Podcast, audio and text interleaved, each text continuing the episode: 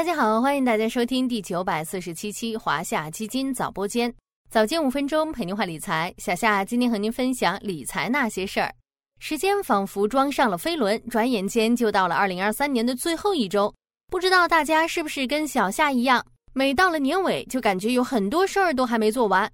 对于时间的流逝，也有那么一点感慨，感恩这一年遇到的一切，无论是以怎样的姿态存在，都为我们留下了美好的回忆。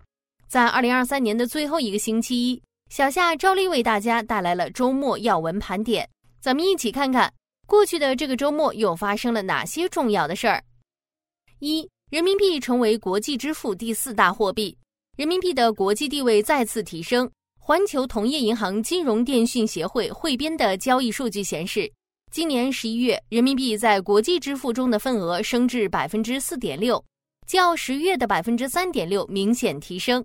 创人民币最高纪录。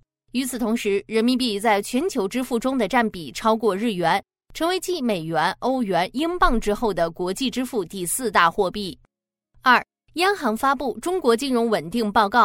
十二月二十二日，中国人民银行发布《中国金融稳定报告二零二三》。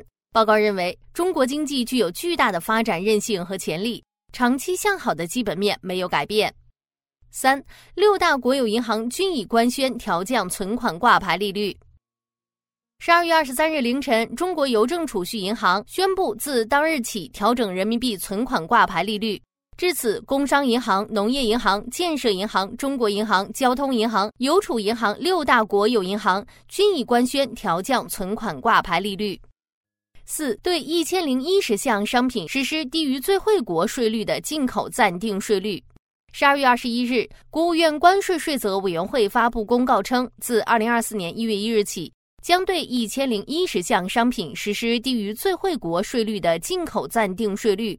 其中，氯化锂、低渗萤石、燃料电池用气体扩散层等国内短缺的资源、关键设备和零部件，以及甜玉米、盐水、牛蒡种子等农产品的进口关税调降。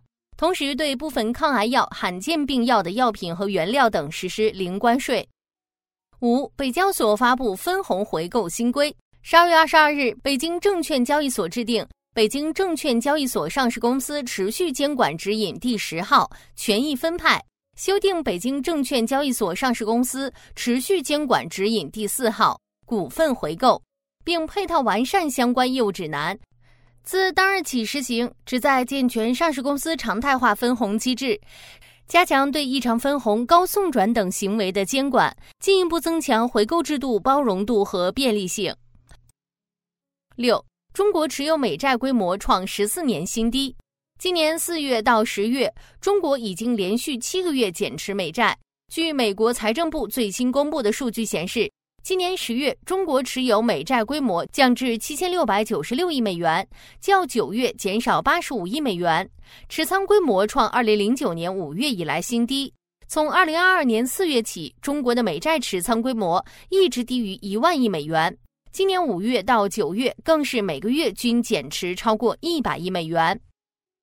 七，央行连续第十三个月增加增持黄金，在抛售美债的同时。中国正持续增加黄金储备。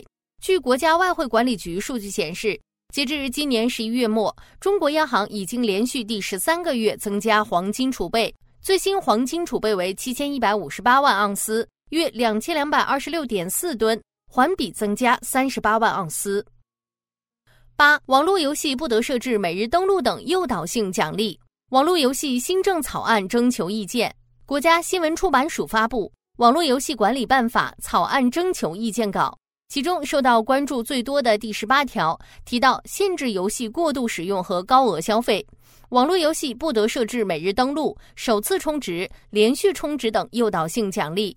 网络游戏出版经营单位不得以炒作、拍卖等形式提供或纵容虚拟道具高价交易行为。所有网络游戏需设置用户充值限额，并在其服务规则中予以公示。对用户非理性消费行为，应进行弹窗警示提醒。九，博鳌亚洲论坛发布亚洲数字经济报告。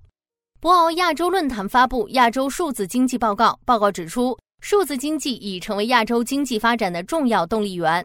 二零二二年，亚洲十四个代表经济体数字经济规模达十二点八万亿美元，同比名义增长百分之三点五，占国内生产总值比重为百分之三十八点五。其中，中国数字经济规模遥遥领先，二零二二年达到七点四七万亿美元。十，董宇辉成立新公司。十二月十八日，俞敏洪在董宇辉合体直播时曾透露。未来将成立董宇辉个人工作室，做文旅和货品的宣传，成为一个独立 IP。此事很快得到进展。十二月二十二日，宇辉同行北京科技有限公司成立，法定代表人为董宇辉，注册资本为一千万，经营范围或与直播带货相关，具体包括鲜肉零售、网络文化经营、演出经济等。好了，周末几天的热点新闻，小夏就为大家盘点到这里了。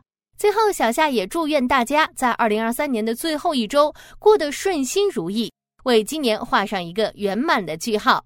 今天的华夏基金早播间到这里就要结束了，感谢您的收听，我们下期再见。